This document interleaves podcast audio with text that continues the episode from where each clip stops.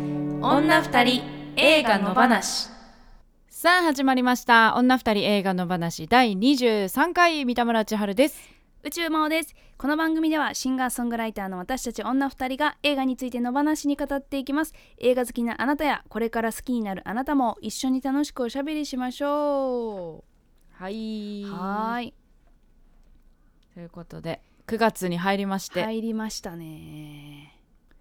うんだから本当にこっから4ヶ月はいで2020年のこうちゃんと足跡残す残さねばと思っそうですてね確かにねいるんですようんうん私は、はいはい、うんいやなんかコロナだからはいしょうがないっていうことじゃないなと思って、うんそこにこう言い訳をしないでうん頑張ろうって思思っているです。うんうんうんこういい意味でも悪い意味でもコロナの存在がちょっと薄まってきた感があるからうん、慣れてきたの慣かれてなきちゃったって感じですかねもしかした らうん、なんかそれをなんだろうそろそろ先のことを見据えるべきなのかみたいな、そうだねえこの先の動きも予想しながら通常営業むずいでにすわ戻していくべきなのかみたいうな、ん、日々だから自分を反省してますね帰り 見て反省モードの夏の終わりそうなんですよあーなん かなんですかねあの今週の私たちの若干の暗 さ暗さ若干の暗やっさぱありますねブックマートに食らってる、あのーかななるほど暗ったのかブなックスマートだ、はいはいブックスマブックートに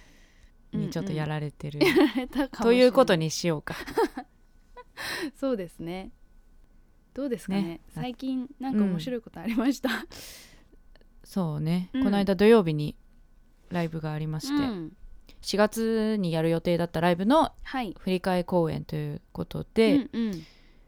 お客さんを、えー20人だけ入れたおーはいはいライブでプラス配信もっていうやつだったんですけどなるほなんかその感じも慣れてきたっていううんうん感じもちょっとあるかな、そっかうん私まだだからライブハウスでお客さん入れてっていうのがないからなんかまだ全然イメージできてないんですけどまあでも結構始めてますもんね、いろんな箱でね。そうですね、うんうんでフェスとかもね大阪でやってたあ、とか、ありましたねラッシュボール、ルうん、うんうんうんすごいあのやっぱり距離取ってあすごいそうなんだ減らしてだったと思いますけどねどんな感じなんだろうとは思いつつ、うんうんでもやっぱこうライブ直に見たいフェスうん行きたいって思ってた人いっぱいいるだろうから、そうですねううんん、ひとしおですね、うん、本当にあの近況で言うとはい私たちお茶しましたよねああそうだねこれ最近の話だ最ね近の話、収録でも生配信でもなくうっん、ていう感じでそうそうそう普通に会ってお茶するっていう、うんうんまあそんなレアなことありましたねそうそうそううんうんでも野放しの話をしてたねうんして たしてたこれからこれどうするかの 話してたそうどうしよっかみたいな、うんステッカー作ってうんとか、そうそう思い出したあのー今週ちょっと友達と会ったりとかしてたんですけどサイゼリアに行ったんですよ友達とはいはいであのー最近サイゼリアめちゃめちゃメニューがあ大きくは変わってないんですけど、なんかね大人向けにシフトしてるんですよねあそうなのうそうあの学生がたまるみたいなイメージあるじゃないですか安いし、あるあるある、うんでもその学生が買えるような値段はそんなに変わらずに、うんあのお酒のおつまみになるようなメニューが増えてってへえでそのプチ居酒屋として利用できるっていう風になっててでそどんのなものがあったのあのねインゲンのにチーズ乗っけたやつみたいなちょっと料理名が分かんないんですけど、なんかいそういうやわかるイメージできました、わわかりますす、とかあの、うんうんほうれん草とのバター炒めみたいななんかそんな感じのとか、はいはいはいはいなんかまあもともとあったものもあるんですけど、あ、うんうん、なんかそういうのとかあとはあのチョリソーみたいなものとかあったりおーなんかそのうん前だったらサイドメニューのところにちっちゃく載ってたのがそう全面に出てきたそってう感じ、なんですようんうんそのあたりが結構充実してて、へでえワインも結構種類がたくさん増えてて嘘でししかもワインってさ、うん一種類だけなあイじメゃージがなあいるのなんかグラスんで提供されるやつだけじゃなくてそのボトルでいっぱい用意があって、うん赤も白もへえでロゼもあるしそうなんだでんうん全部1100円とかなんですよ、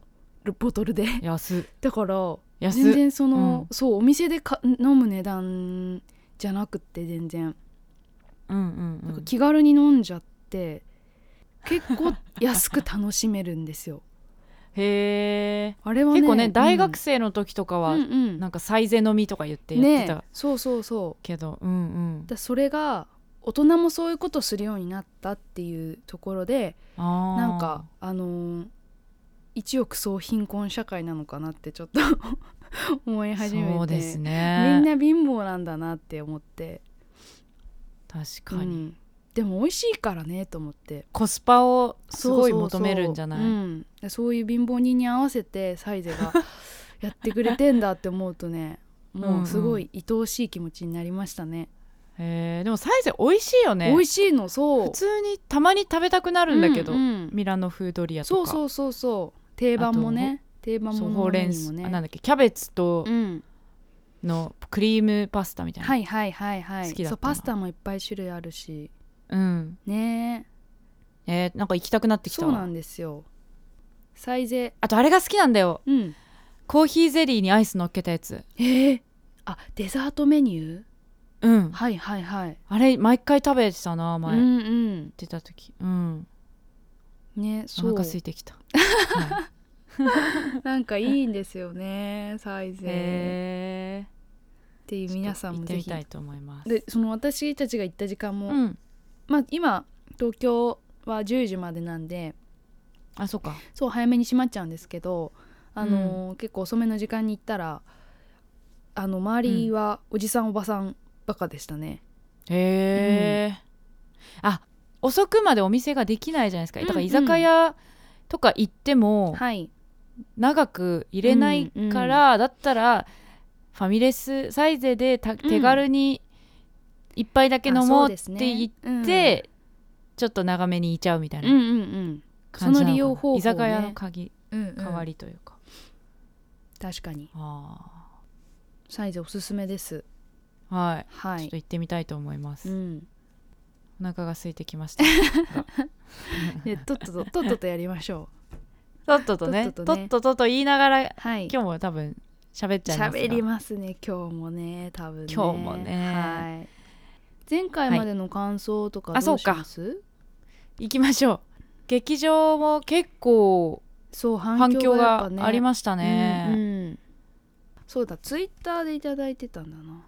はい二人の話ですねは二人の話ねハッシュタグ二人の話で、丸越さん、えー22回劇場自分は研究者を目指して20代後半まで学生をしていましたがその頃のことが重なり苦しくなってしまい停止しては部屋の部屋の中をうろうろしてを繰り返しながら見ました 才能の限界を感じてもいろいろなものを犠牲にしても諦められないものがあるというのは幸せだけれど残酷ですねなるほどね、うん研究者の人も確かにあのそうだねその自分の研究のためにいろんな犠牲を払うっていうところありますもんね。って言いますうねんやっぱその、うんうんうんちゃんと研究が成果上げられるまではきっとお金もねそんなそうだねあれなんでしょうしねうんうんうん確かにその辺はアーティストと似てるものがある似てのるかもしれないですね。うんうん丸越さんは、えっと YouTube の方にもコメント、確かにありがとうございますははありがとうございます。はい、いろいろとねえぐられるものだったんですねそうだねやっぱね。そのなんて言うんだろうん、う私たちが思ってた以上にその重なる人の範囲はもうちょっと広いのかもしれないよね、うん、そうですね確かに、うん、あのそういうなんか役者さんとかうね、んあのバンドマンとかそういうのだけじゃなくてだけじゃなくて、ねそうそうそうはいはいメールもメールもいろいろいただいてちょおっと紹介りしまましょすうがはいえピロシキさんまた長文をありがとうございますありがとうございますピロシキ的男一人の極論さきはなんで永田と別れなかったのかはフィクションだからってことになりますおでそこからさらに進んで男一人の究極の極論もはや暴論と言ってもいいんですがさっきはなんで客席で涙を流し何度もごめんねとつぶやいたのかに対する答えはさっきはもとより永田すら劇場というフィクションの中に存在しない劇作家の幻想だったからってことになりまあす。フィクションの中にしかうん存在しないうんうんうん。はあ、えーすごいねそうねあのー売れない劇作家が彼を支える女性との長いせ歳月と決別して劇場を満席にするまでに成長する客席ではかつて彼を支えた女性が静かに涙し誰もいなくなるまで席を立たないそして最後にもう一度舞台を見つめ去っていく全ては永田という劇作家が痛く最も痛くて心地いい幻想の完全形だったんだと思います怖っうん夢落ちみたいなこと、うんうーん話はそこで終わらずにさらに厄介なことにその外側に又吉さんがいるわけです又吉さんは永田に自分を投影したというより夢を食べながら生きる表現者とそれを支える妖精のような過去者という構造を文学的なフィクションとして圧倒的な完成度で描ききることでリスペクトしながら引導を渡そうとしてたんじゃないかななんて考えましたあるいはそういう幻想的構造の中で夢破れて倒れていった人たちに対して墓標を立てるような思いもあったんじゃないかなって気がしてますというメッセージでしたへー次回も楽しみにしていますということですごうい、ん、なんかそのそれはすごい思ったんですよねその又吉はうん又吉さんはどの目線というかどのラインに立ってるんだろうなこの物語に対してっていう自分がどこまでどっぷり永田っていう感じなのか、それとも痛くて心地いい幻想の完成形ってことを理解しながら書いてるのか、うんなんかそれにすごく心地よさをを覚えてその中に使ってる方なのかどっちなのかなっていうのはすごい思ったんですよね。すごい自分がうん、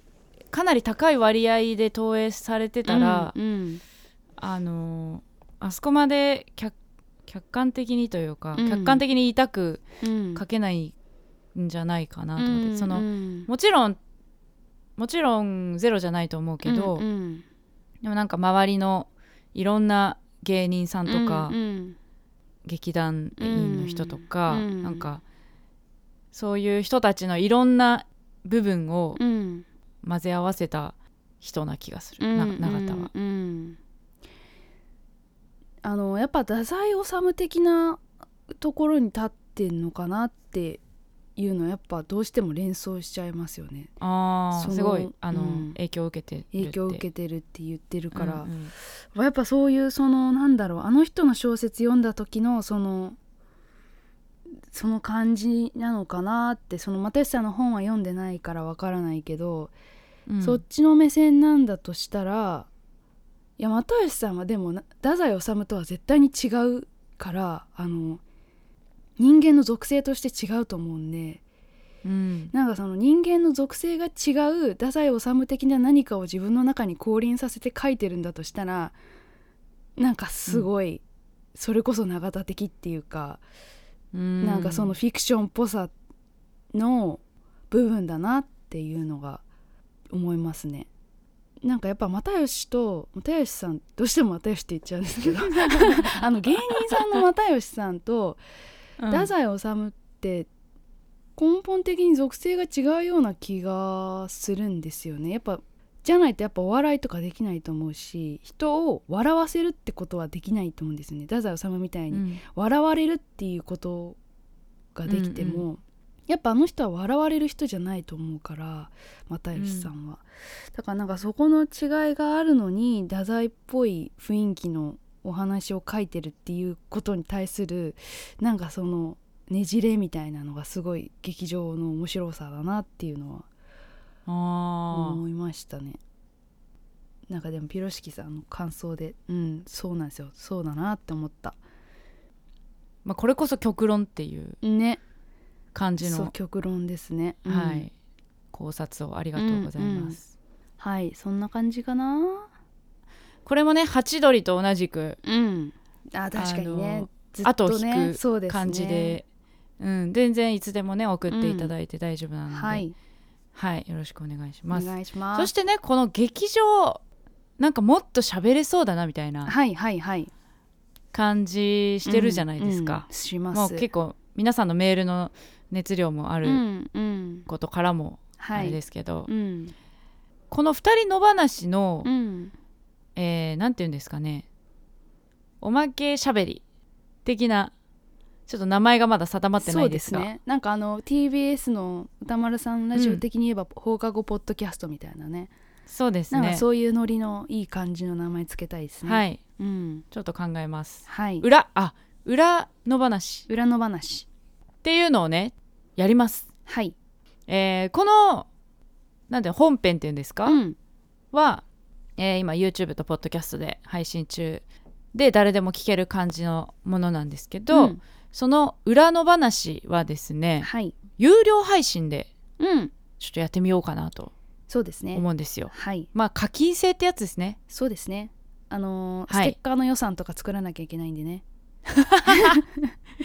そうですね。 そう皆さんからいただいたお金で皆さんに還元していくというねそうですそうはでいすそうです。そういうスタイルではい、はい。なのでまあ本当に多分ほぼノー編集でうん今回だったら劇場についてまあはい喋って配信もして、皆さんに聞いていただいた後でうんもっとより話すことうんうんあるんじゃないかという話を、え2人でしたいなと思ってますので,、持ってますでこの配信方法っていうのが、はいあの2人の話のノートっていうねなんていうかサービスがありますねプラットフォームがはいそうありましてその「女2人映画の話」のノートを解説しましたのではいそちらの中ではい有料で課金していただくとこの裏の話が聞けるという、ことになネタネりますタバレありのあネタバレでありあり本編も割 と割としてる場合もあるけど、はいあのもっと何も気にせずうんうん喋るというはい赤裸々な裏裏番組にうんしたいなと思ってますのでぜひこれノートはフォローしてもらえるのでフォローとかねあと「はいいいね」とか、うんあのしてもらえて、まあ、何より課金してそう聞いですてねいただけたらはい嬉しいなと思います。この配信は月曜日か、うんの夜かなうんふわっとしてますがはい更新していきますので、まあ、詳しくはこの動画の概要欄もそうですし、はいえー、ツイッターなんかもうん見ていただければ、はい詳しくちょっとまた詰めて、えーあげようと思いますので裏はいの話もはい楽しんでいただければと思いますので、はいよろしくお願いします。ということでじゃあちょっと長くなっちゃいましたがはい行きましょ行きうましょう毎週一つの作品を取り上げて語っていきます今週の作品はオリビア・ワイルド監督ブックスマート卒業前夜のパーティーデビュー女が二人集まれば映画の話で日が暮れるダラダダララダラズルズルゆるゆると今日も平和な木曜日今日も平和な木曜日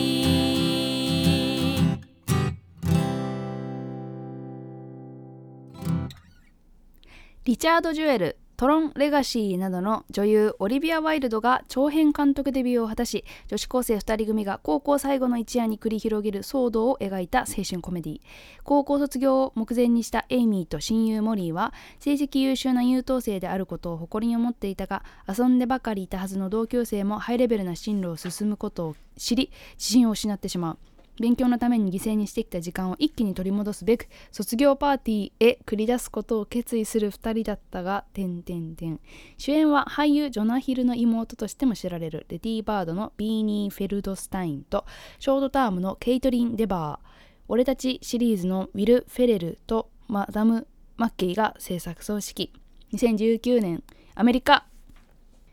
待ってましというこたとでビッグスマ待ーっトてましたよ A24 はい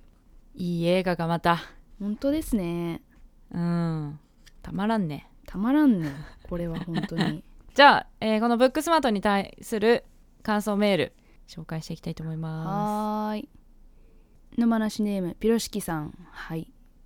えーブックスマートの感想映画の中でしか味わったことがないアメリカンなプロムの高揚感と女子的センスのジャブ連打が自分がついていけないって意味でや聞いてこない感があったんですけどプールにライブのシーンでノックアウトされましたそれまでのジャブも含め一挙にまとめてエモいダメージを食らって不覚にも泣きそうになっちゃいましたなんか最近の映画って全体的に映像表現のレベル上がってないですかスマホとか SNS の普及で人類の動画作成スキルが底上げされてて劇場公開される作品を撮るようなトップレイヤーのレベルがさらに上がってるような気がしますうん、ほんとそれ思いますねわかる。うん、本当そうう。んなんかやっぱただ撮ってるだけじゃその辺で iPhone で撮ってること差別化できないからうん、やっぱなんかいろいろ頑張りますよねプロたちも。うん、そのやっぱ今の20代30代っうんていう世代のうんやっぱ感覚自体がその努力、めっちゃ研究して努力しまくってそうしてるっていうよりうかんうはんなんかもっとナチュラルにね、なんかやってのけてうんうるんみたいな感じがするうんのがすごい。うん、怖いこれもま怖たいブーメランですわ。はい、そうです頑張らねんと自本分当にらもその世代だよっていう,、うんこのそうですね監督もまあ私のちょっと上うぐんうらいんなのでね、ね若い女性同世代監っちゃ督同世代。うんうんそして、えー、ミツさんいつもありがとうございます、はいえー主人公2人は頭はいいけど世の中を知らないの意味で使われるブックススマート逆にうん見下していた学生の進路に愕然した人たちが対義語でのストリートスマート教育はないけれど経験から知恵をつけている人ブックからストリートに変わっていく話だったパーティーに行きたい積極的のモリーと場所も分からず行かない理由もある消極性をエイミーの2人の絶妙なバランスが最高モリー役のビリービニー・フェルドスタインの顔リアクションは同じ卒業パーティー映画のスーパースーパーバット童貞ウォーズの主演で兄のジョナヒルとそっくりですよということでいただきました、はいありがとうございます。うん対義語はストリートスマートっていうんだね、え知らかなっったこでよすすねぎなんかストリートとかって名前ついてるものかっこよすぎま せんなんか、うんあのスケボーとかやってたじゃないですかやってた廊下でやってた、うんそうあのなんかストリートカルチャーみたいなめっちゃかっこよすぎて、でも近づけない近づけないかやったつな もしアメリカに、でもやっぱもし自分がアメリカにいたらって考えますよねアメリカの学校いたらどれだろうみたいなにまあ日本でもうん無理だな、そうっすね、まあ、もちろんアメメリカでもそうだし、うんうんうんなんか湘南の学校とか行ったらあんなストリートな、いわゆるスクールカーストのあーあのトップにいる子たちはああいうストリート感あんのかなと思ったらあんのかなサーフィンとかしてんのかな、ね上裸で上裸授業で受けて うん焼いてますみた いな、えね、まあ、そういうのはちょっとね怖 い怖い辛い憧れるけどね、うんうん怖い辛いねはいありがとうござメいールあますりがとうございます女二人映画の話女二人の推しポイントこの映画の推しポイントをお互いにプレゼンしようというコーナーですじゃあ行きたいと思います三田村千春的推しポイントその1むしろこっちがプレイリストムービーあのー何回か前のウェイブスが、えーこれがプレイリストムービーだみたいな、うんうんえー宣伝をされてましたはいけど、なんかそのプレイリストムービーと呼ぶにはもっと重い、うんえー若者の葛藤だったうり、んうん破壊だったりはいそんな映画でまあ私は大好きな映画になったんですけど、あの映画だとその曲とのシンクロがすごくあっうんて、はいえー曲の歌詞にもかかってる歌詞の字幕がついてたりとか、うんうん本当に主人公のこう心情を表現してるみたいな感じで、えーだったんですけど、はいこの「ブックスマート」の方がなんか音楽にグッときたなっていうのはあるんですよううううねん私的にはう。んすごいわかるでなんかもともとそんなに洋楽うんそんな聞かないし、詳しくもないからはいあのあこの曲知ってるっていうのでそのき、グッときたっていう感じじゃないんですよ。うんうんうんそれはどちらも同じで、はいまあ、アラニスぐらいかな知ってたはのいははいはいっていう感じなんですけどそのかかってくる曲のかっこいいなファンキーなな曲とか、うんえーヒップホップとかが多かったなと思うんですけど言葉は字幕もついてないしわからないんですけど、はい、なんか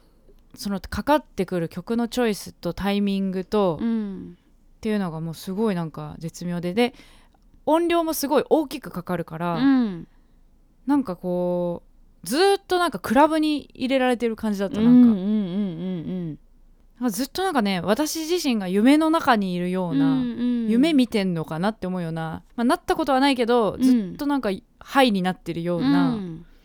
酔っ払ってるようななんかそんな映画だったなって思う映画体験だったなっていう感じで、うんうんなんかその、あのー要因としてはすごい音楽っていうのがめちゃめちゃあるんじゃないかなと思いました。うんうんでパンフレットだと,、えー、と高橋義明さんはいはいがコラムを書いててすごい音楽の解説をうんしてくれてるんですけどそれ読んでもなんかすごい納得したというか、うんあのあこういう曲なんだなとかその女性ラッパーの曲が対応されてる確かになとか、うんあの歌詞でもちゃんと物語に呼応してるうん曲を使ってたりとかはいっていうのでより納得した感があるんですけどうん今回の方がよりプレイミスリストムービーっていう感じがしましたうんそうですねそれぐらい音楽がかっこよかった、うんこっちのプレイリストをちょっと聞きたいなって思いました確かにあれですよねやっぱウェイブスっての時はすごい内省的なものが多かったから、うん多分歌詞とかが分かんないとあんまりリンクしてこないのかなっていうあのーノリっていうよりかはなんかそういうとこなのかもしれないですね確かにねねでもこっちはもう無条件に乗れるっていうかうんうんうんあの結構そうだね、うん、アッパーな曲も多かったしそういう楽しみ方できましたねなんかあの、うんもうオープニングで結構あこの映画好きだわって思うかどうかって結構決まると思うんですけどなんかオープニングで結構私もこれ決まってモリーが、まあ、お家かはいら出てきて、でそう迎えに来てねそう迎えエイミーにがエイミーが迎えに来てるところまで歩いていく階段降りるところで、うなんか奇妙なダンスを踊りながら降りてくるんですよね。 でもうんうんそそれ奇妙なダンスを踊ってるのを見てエイミーも奇妙なダンスを踊ってもうそこうんが超好きだったんですけど、めっちゃいやあこれわか好るきだわってなったんですけど、なんかそこと音楽のマッチングもすごい良かったですよね。うう、んんうんうんよかったなんかさっきピロシキさんが、うんもう女子的センスのジャブ連打みたいな感じで言っててそれが確かに男の人とかがあの奇妙なダンスしてる女の子2人見て なんか、うんどう思うかわかんないんですけどああいう感じのノリがすげえ面白いって思えたのはすごい良かったなって思いましたね、なんかそれも音楽あってのことだなと思ったうんうんそうだねもうあのシーン一発でこう二人の人となりだったりうん関係性がわかるもんね,、ねはい、私もすごい好きなシーうンでんした、うんで思いきやだからその最近の女子ラッパーとか、そういう曲がいっぱいあるかと思いきやそういうアナアラニス・モリセットが流れたりとかして、うんうんなんかその全部がそういう最現代的なものって、そうだうね、ん、ぬ塗り固めてますってことでもなかないからなんか結構その柔軟さっていうかそううだねん、確かに確かに、もう良かったなって思いましたね。うんうん、 80年代の曲とかもねえ入ってるんだ70年代もあるか、うんうんいうんい選曲でした、えーはい宇宙魔法的推しポイントその1おバカな青春映画は男だけのものじゃないうんというそうだことが分かってよかったです女の子2人のそのバディものみたいな表現がパンフレットでもありましたけれども、まあ、そういうのっはいて大体その男同士のうんもので描かれたりとかすると思うんですけどそのバディものっていう面でも女の子2人でやってくれてるのが良かったし女の子の友情ものであのすごく感情移入できるものを今すごいみんな模索して作ってるんだなって思ってそういうう努力がやっぱ感じられないともう結構厳しいと思うからなんかそのやっぱこの映画に関してはそのそういうリアリティのラインとかなおかつコメディで笑わせられてっていうもののバランスをすごい考えてて、うんうんっていうところが良かったなと思いましたね。女の子同士のその高校生の映画でっていうところであの前にも私も紹介したことあると思うんですけど「ゴーストワールド」っていう映画があってなんかそれをちょっと思い出したんですけど、あの時のこのサブカル女子たちのちょっと斜めからものを見てますでなんか完全に最後までバカにしきってて周りをっていうなんかその視点そのバカに周りをバカにしてるっていう視点はこの映画とも通じるものがあるんだけどそのアップデート版っていう感じがすごいしてうんそういうその青春映画の女の子たちのバリエーションみたいなものがなんかここまで来たんだなっていうところにすごい感慨を感じましたね。うんうん、下ネタ連発する感じとかうんもうなんかあこういう風に来るかとかあの女の子の片っぽエイミーの方がレズビアンだったりとかうん、うん、なんかそういでうもそれもうんなんか特別なこととしない感じが良かったそようねそうそうそうそうっていうのがその特別なこととはしないんだけど、これまで描かれているところはこういうふうに描かれたことは見たことがないから、なんかその、うんこういうことをやろうってちゃんと意思を持ってやってる感じが伝わってくる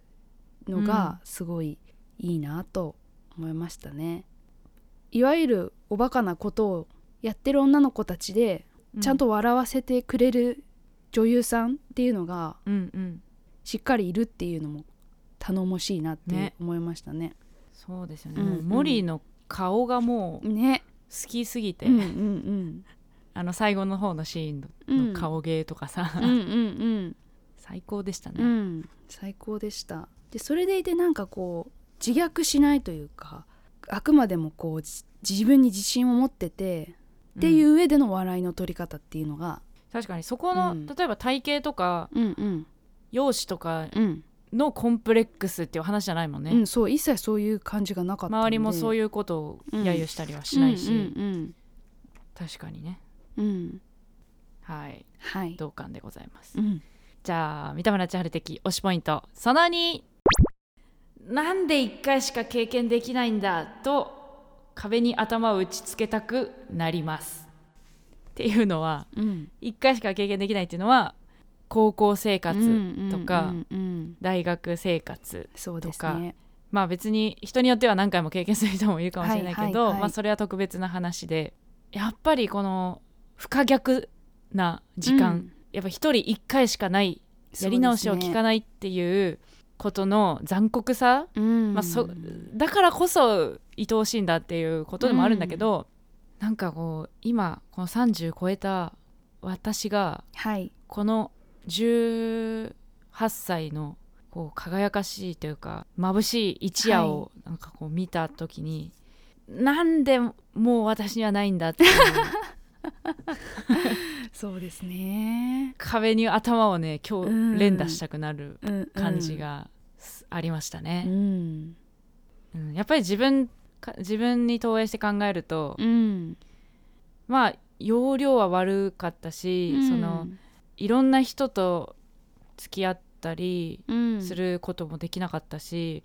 まあ、だからモリーエイミーみたいな感じで、うんうんまああの人たちはチャラいしみたいな感じでうん付き合うのをやめ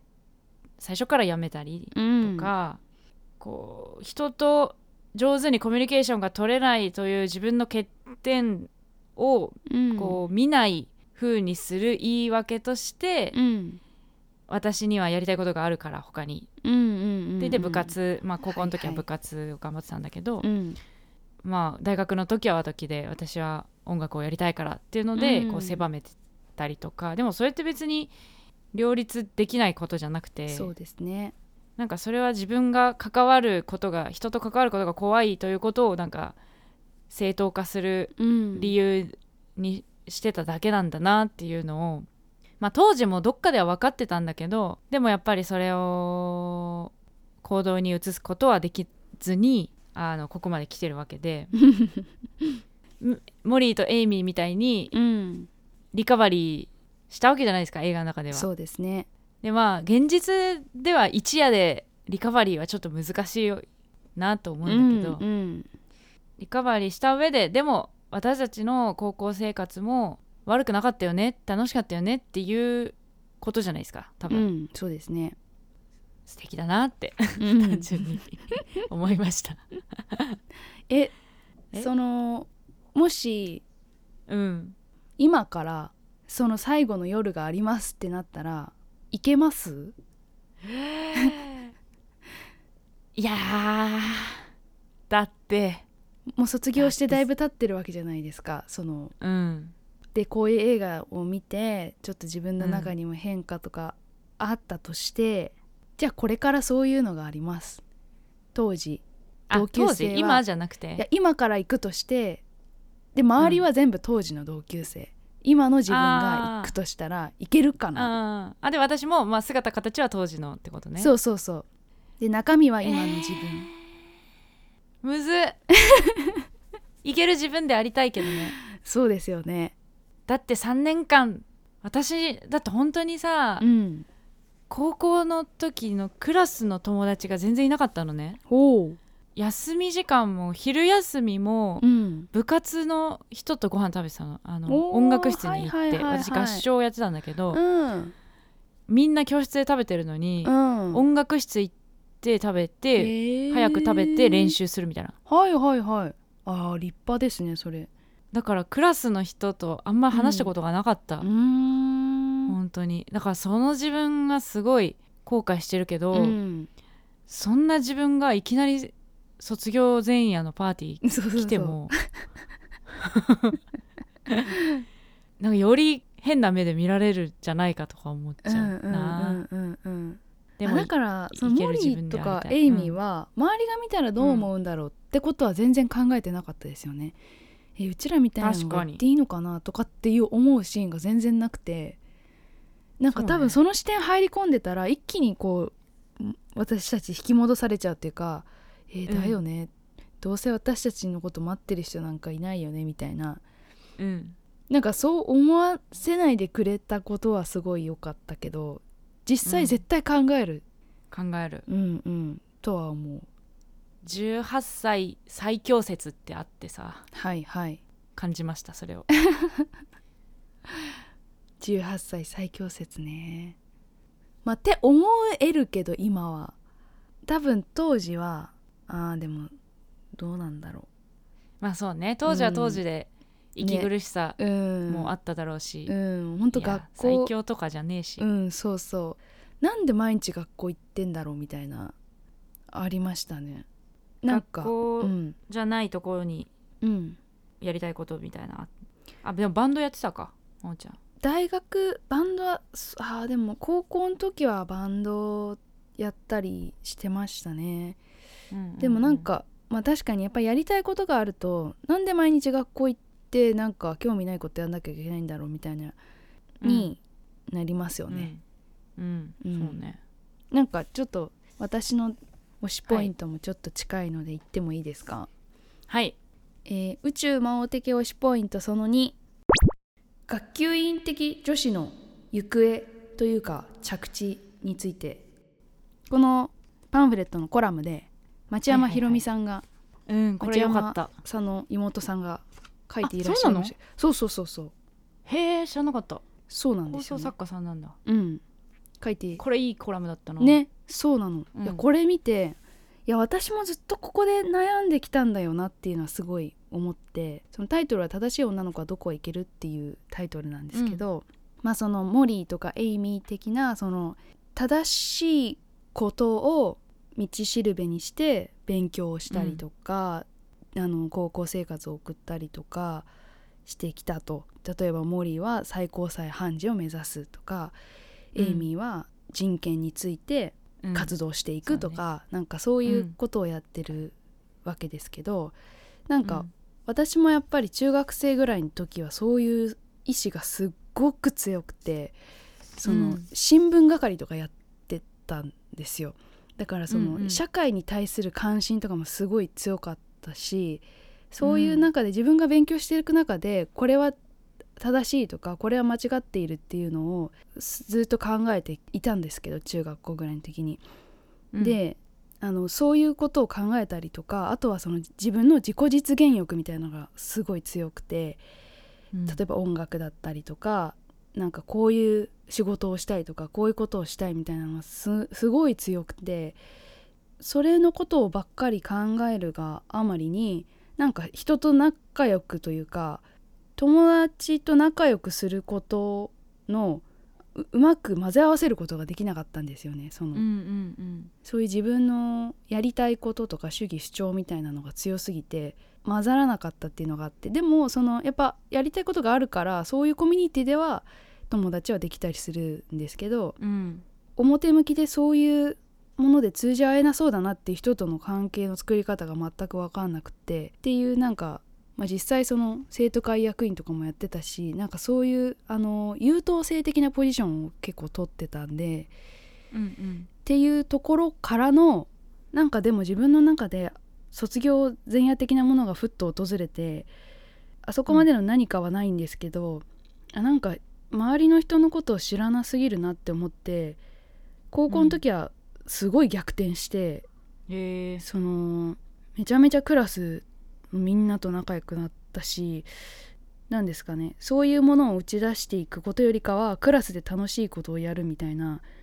うんなんかそっちの方向に行ったのが高校時代だったんですけど、うんからなんか私は森とかエイミーみたいに頭が良くなかったからそこまで行かずに済んだんですけどその途中で、多分そっちの楽しい方向に行くことができたんですけど、また回ってきて今私はいわゆる正しさみたいなことを考え始めたりとかししている中でこうんのうんそのモリーが最後モリーとエイミーが最後の夜を終えて次の日の、あのー卒業式で感じてたことみたいなことを気づいた後、正しい女の子たちはどういうふうに生きていくんだろうっていうのをなんか自分もすごく考えてるし、この先の映画をまた見たいなっていうふうにうん思いましたね、そのいわゆる正しさというものをとかその学級委員的な何かみたいなもので揶揄されるようなものを、まあ、その軸に持っている人たちうがんこれからどういうふうに生きていくべきなんだろうかとか、うんなんかそういうことをこういう風な表現があることですごいありがたかったっていうかこういう風に学んでいけばいいんだなとかっていうのはすごい思いましたね。うんでなんかそのこの監督も結構いろんな活動あの、社会的な活動をしてる人で、あそうなんだうん、っていううんのうが書いてあったんですけど、まあ、そういうものを持っている人でもなんかこうなんですかねそのブックスマートって揶揄されずにそのストリートとのうまい融合みたいなのを、まあ、模索してるだろうし私もしていきたいなっていううんうんのをすごい感じましたね。あうーん三田村さんとの話との共通点を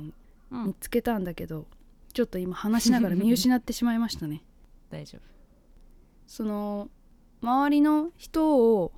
どうせみんな分かってないしとかどうせチャラチャラしてんでしょって言ってやってたらやっぱどんどん置いてかれるだけというかうんっていうのもすごいやっぱこの30年生きてて学んだことだしっていうのをそうねうんうんでもややっっぱぱさ、うんうんそういうなんか過去の我々うん、どっかで否定したくない自分もいて、うんうんなんかその時はその時で一生懸命だったしうん、うんなんかもっと器用にやれよって思うけど、うんじゃあ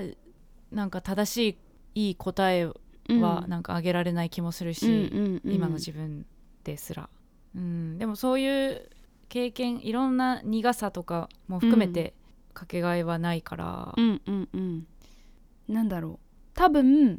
だからそのこのモリーとエイミーがすごいなっていうのはその、うん一発逆転して卒業するぞみたいな感じがうんその多分なかっったなって思う自分にはそのうんうんうん卑屈になって終わって、でその卑屈な気持ちを引きずり続け劇場みたいな感じに なって 卑屈うにん卑屈になって、なかったね今みたいな感じだと思うんで、うんうんうんなんですかねいや自分たちは自分たちで正しいから正しいというか自分たちの今あるものは間違ってないこういうふうに生きてきたことは良かったことだっていう上でなんかこう逆転すっぞみたいな感じがその気持ちはやっぱないなかったなっていうその、うん、私はね卒業する時とか、若い時はその、うん卑屈ですらななかったその、なんていうのあのやばいと思うんだけ どすごくこう先民思想を持って はいはいはいはい、持ったままうん、過ごしてた、ああなるほどねそっかその卑屈になってるのは今あの大人になってからの方かもしれない、うんうんうんああの時の自分はすごく視野が狭かったなとか、うん浅はかだったなって思うけど、その時はね本当に視野がね狭かったうね。ん、でなんかモリーも、あのトイレで同級生の会話を聞いてしまって、みんながうん自分と同じように優秀な大学に行くってことを知らないままだったら、うん、そのこう先民思想に守られたまま生きていけたかもしれないですよね。で、大人にっなって私あの時に間違えたみたいな感じで卑屈になる可能そう性ね。もありますね。だからそうこの映画を私はやっぱ学生の時に見たかったっていうのはすごい思いましたた。なんかそうか、うんうんうん目を覚ませじゃないけど、そうだうね、ん私はでももうそこがうんうん学生時代に見たらもっとうん自分を守るために、うんこうねじくれてそうだかはあら逆に今でよかったかもしれないそうかのそうちかょっと距離を置いて、うん客観的に自分のことも映画のことも見れるようにうなっんうんうんてから見た方がなんか素直に今の方が受け取れたなっうてんうん思うな、うん気が狂ってたかもしれ ない自分がまこれだ見たらそううんそんな感じです、うんはいなんかさその先週劇場の時にあのー日本のやっぱこういうのは締めっぽくなるってうん真央ちゃん言ってて、うんはいはいはい同じこと思ったな今回もアメリカの卒業って用だなと思って、あー確かにうん、日本の卒業っていうとどうしてもね、うん締めっぽいじゃないそう別れみたいな、うん涙う桜、んエモさがなんか出ちゃうけど、うんうんアメリカはそうパーティーすんだと思って、確かにね、うん、そこもなんか羨ましいよね、羨ましい本当に羨ましいですね、うん、その一人一人の個性がバッチバチに光ってたじゃないですか、うんこの映画でそうねうんなんかそれを感じ私たこのクラスに行けないと思ったもん、ああねこうのん学校が特別優秀だったとしても、うん、優秀な子たちの集まりだったとしてもアメリカってこういう個性のぶつかり合いしてきてんだなと思うと、うんうん、もうはい負けって感じがしますよねね 負けえる私わここのれっくてこのクラスで戦えないと思ったうの、んうんうん、で日本の学校生活も、まあ、いろんな意味で戦いだとは思うけどアメリカももうちょっと学校っていうところに放り込まれたら本当にどうやって生きて卒業するかみたいなそうだね感じありそうですよね。鍛えられそうだなうんっうん、てそうそ思いうましたね、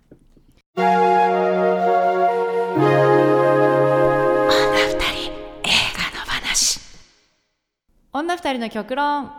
この映画に関する女二人の勝手な極論を交わそうというコーナーです今日の極論はこの映画の革命的なところをあげようということイエであんまりね極論どっちかみたいなことではないですけど、はい、青春映画のというジャンルでをなんかアップデートした感じっていうか、うん、そうですありね。ますので、うんどんなところがっていうのを一個一個あげますかそうですね。えーっと本当に細かくいっぱいあるんですよね。うんなんだろう一番大きなとこで言うとなんだろうでもやっぱあの主人公の女の子がレズビアンっていうことを自然に扱ってるってそうだいうねとこは大きいなと思いました、はいなのでやっぱそこに設定することによってロマンスの部分で女の子がたくさん関わってくるんでその女の子たちのバリエーションが結構あったんでそこがすごい楽しかった特にあのでなんか最初あどうぞに恋をする、うんスケータラーイアの女の子がいて、うんそうんうのんエイミーが恋するライアンっていう女の子がいて、まあ、その子のルックスとかもめちゃくちゃ私も好きだからあーわかる可愛いよねね可愛いと思っかかてかっこいい可愛いそうそうそう、で調べたらあの、まあ、アマチュアだけどスケーターらしくて、うん、うんうそんのうんで動画とか見たんですけどめっちゃかっこいいんですよそのスケートしてるもうスケ惚れてるやんそう惚れ たもう調べちゃってる可愛くてうんでも、そのその実際の彼女がえっ、と何さんだっけ人がやってる映像よりも映画の中に出てくるその子の,、うんあのファッションとかすごい可愛くて、へーもうそれたビクまトんないリなア・と思ルっエてスがそうそうそうそうそうは見てみようん、思いましたねあとはその最後にねちょっとロマンスが発生する女の子がいるんですけどうああ私あっちあの派子もあねあの子もすごいなんていうかっかこよかっかったこよかったあのちょっとロマンスシーンがあるじゃないですかお手お手洗いで、はいはいはいあの時の感じとかなんかこう、これ多分男の子と男女の子の、あのーうん恋愛がベースだだったらこうなっ、あそれでもこういう感じにもななるなと思ってなんかそのリアルな感じっていうか慣れてない子たちのリアルな感じみたいなのが、うんうんうんなんかあんまそのゆり物っぽい美しい感じにしてない感じとかがすごいねうん良ああかったなと思ってう、ん、ぎこちなさみたいな。エイミーはレズビアンなんだけど、うんそのモリーは別にそういう恋愛対象じゃなくて、うんうんベストフレンドっていうところの設定もなんか良かった、なんか変にそこが対象になっちゃうと、うっんていう目で見るとまたそれはそれで全然違うから、うんうん、それもなんか偏見がない感じで、しかもそのモリーがそれをネタにするっていうか なんか、ううんあのお母さんたちからは私たちが付き合ってると思われてるからそれを利用しようみたいな感じとそうかそうそうそうそううめちちゃめにちゃ泊まってもいいみたいなね あそこ面白かったね えっとね私が、っていうの思はうい革命的なところは、いやそんなにもはや当たり前かもしれないけどうんうん、あの人は種いがはいはいごちゃ混ぜというか、ねえよかったそれもそう特うにんモリーがねちょっと恋しちゃう子が、今までだったらうん白人のイケメンみたいなね感じのところを、黒人のねっていうところも良かったですねよ。かったですねアメフトのエースみたいな、そういうキはいはいはいャラとかいないし、確なんかかにそれにくっついてるあの、うんチアガールみたいなのもいないし、うんうんうんもうそれは私が子供の頃のやつだわと思ってもうここまで変わったんだうんっていう、あのニックとモリーのダンスシーンも超良かったな、うんうんめっちゃ面白かった、うんうんいやそうモリーがガンガン行くんですよねニックに、そうだようんね、ななんかそのいかに私たちが例えばうんなんかデブでとか、うんその美人じゃなくてみたいなものにうん引っ張られてきたかっていうか、それが良くないことという洗脳がもうものすごすぎるんだなと思ってうんなんか本当にそんなもの関係ないのにああいうあのモリーの振る舞い見てて本当にその自分の先入観を呪うというか、そうだねねそういうところも革命的なのかそうですね。と言えるかもしれないですうんうんね。うんそうあの人種で言え言うとそのお父さんが日本人っていう、まあ、男の子ああがいて、うんうんあの彼のうん、彼ももうスケーターなんだよね。そうそうそう彼の映像も見たんですけどおめっちゃかっこいいんですよ。うん嘘。へなんかモデルさんとかやってて、え。まあ、すごいねタナ彼のねタナ役。うん、タナニコ・ヒラガさんって人ですね。はいはいはい。うん、すごいかっこよかった。なんかね、キャラクターが全部ね、可愛かったんですよね。そうです個性があっね。て、うん、ジジも良かったしね。ジジも良かった。そのお金持ちで、ちょっと金に物を言わせて。なんかうん友達を集めようとする子もいるんですけど、なんうかんその子も悪く描かれないから、この映画悪者がいないいないなっていうのもああ確私か的には結構好きなポイントでしたね。そうね。うんわかりやすい悪者そうそうそう。いないね。なんかそのエイミーの親も、まあ、結構厳しいっていう設定だけれどもちゃんと娘のことを理解しようと努力しているっていう感じとかが出てたりとそうかしだてね。うん、100%分かり合えてるかどうかは分からないけど娘のためを思っているっていう感じが出てたし、うん確かにみんな可愛かったね、ねあとハチドリで言うヨンジ先生みたいな人もいましたねああ先生ねねいましたねそうあれ先生も謎だったなちょっとなんでパーティーに先生がいるんだっていうそうそうそう、うん来ちゃってるし、うんいろんなところで言うとそういうなんかあこれどうなったんだろうみたいなのは、なんかテンポがいいだけに、 はいはいなんかあるはあるよね、うん映画として、そうねキャラクター紹介の最初の部分もすごいテンポが速かったから、うんうん最初ちょっと混乱する部分もあったし、なんかそれぐらいすごく個性が詰まってたうかんうんうんな、あとなんだろう何ですかね革命的なかどうかわかんないですけどラストシーンのぶっ込み方とかはすごい好きでしたね、うんうんうんうん卒業式の登場シーンというかあそっちか、うんうんうん空港のあ方かと思その空港の方もあれあれですね確かに面白かったですねあそこう面白かった、ううん、んうん感傷的に終わらないっていううんうんあ羨ましいそれ本当確かにねすぐ感傷的になっちゃうから私たちねでね良さげなおバラードそう流してそうねそうそうそう そうじゃないんだよねいうんうんでもなんかその登場人物たちが、うんまあ、チャラチャラしてたりはするけどそのうんなんかお互いのことをなんか心の底から意味嫌ってるみたいな感じがなくてそうねねなんかそのカラッとしてんだよね、うん、お芝居やってる2人とかあれ結構変わあーうっんうんうんたコンビだと思うんですけど、あの子たはいはいはちがステージに上がってなんかやっててもなんかブーイングしたりするわけでもないし、うん、認めてる感じするよね、うんうんうんでそのお金持ちの男の子がうなんかその金に物を言わせてるところもそんなにみんな避けたりするわけでもないし、うんうんなんかそういう感じが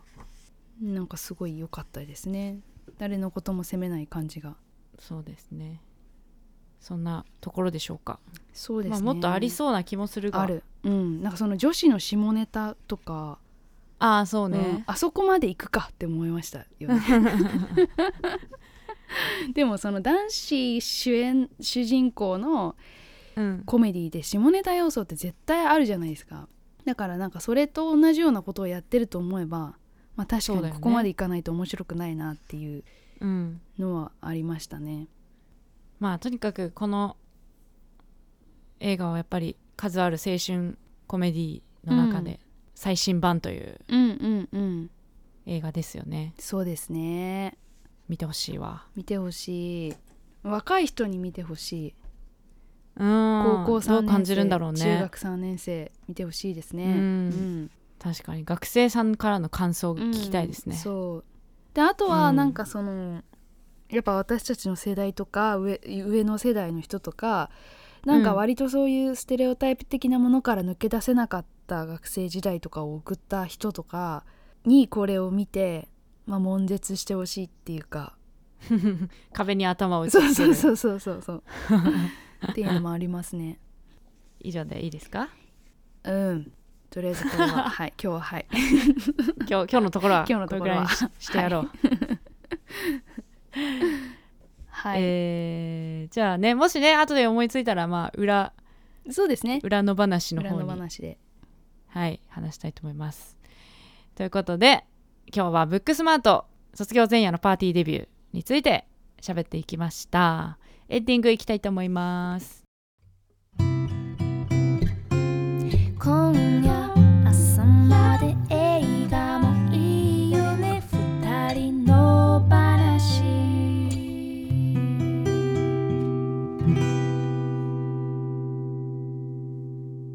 女二人映画の話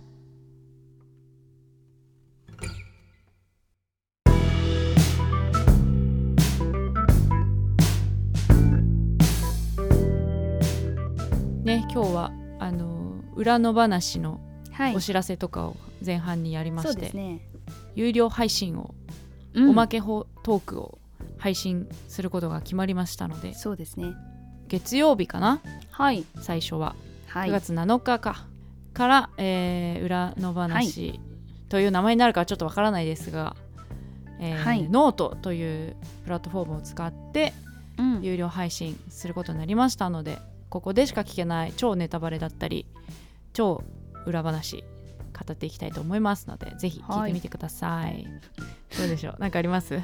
今日今日ですか今日の感想うんうーんアメリカに生まれたかったって感じですね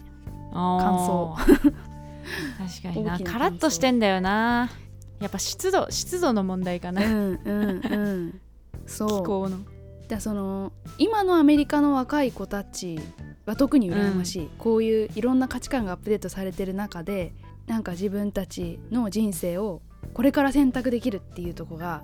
めちゃめちゃそうね羨ましいうんううんうんん、あらゆる面で叶わない夢だけど、羨ましいけど、んじゃあ今の我々うん、日本そ日本30代っていうところでうねどう、どう作っていくうんかっうんていうことですよそうね。ですねうん、頑張ろう。そう本当なんかこの番組やってすごいブーメランで殺されてます よね私たち何度もいや何回も殺されて強 く強くなれるそ強のく度。なれるね本当ですねはい。映画って本当にいいです ね。締めが締めが昭和でした ねだやばいやばい。アップデートしないアと。ップデートしないと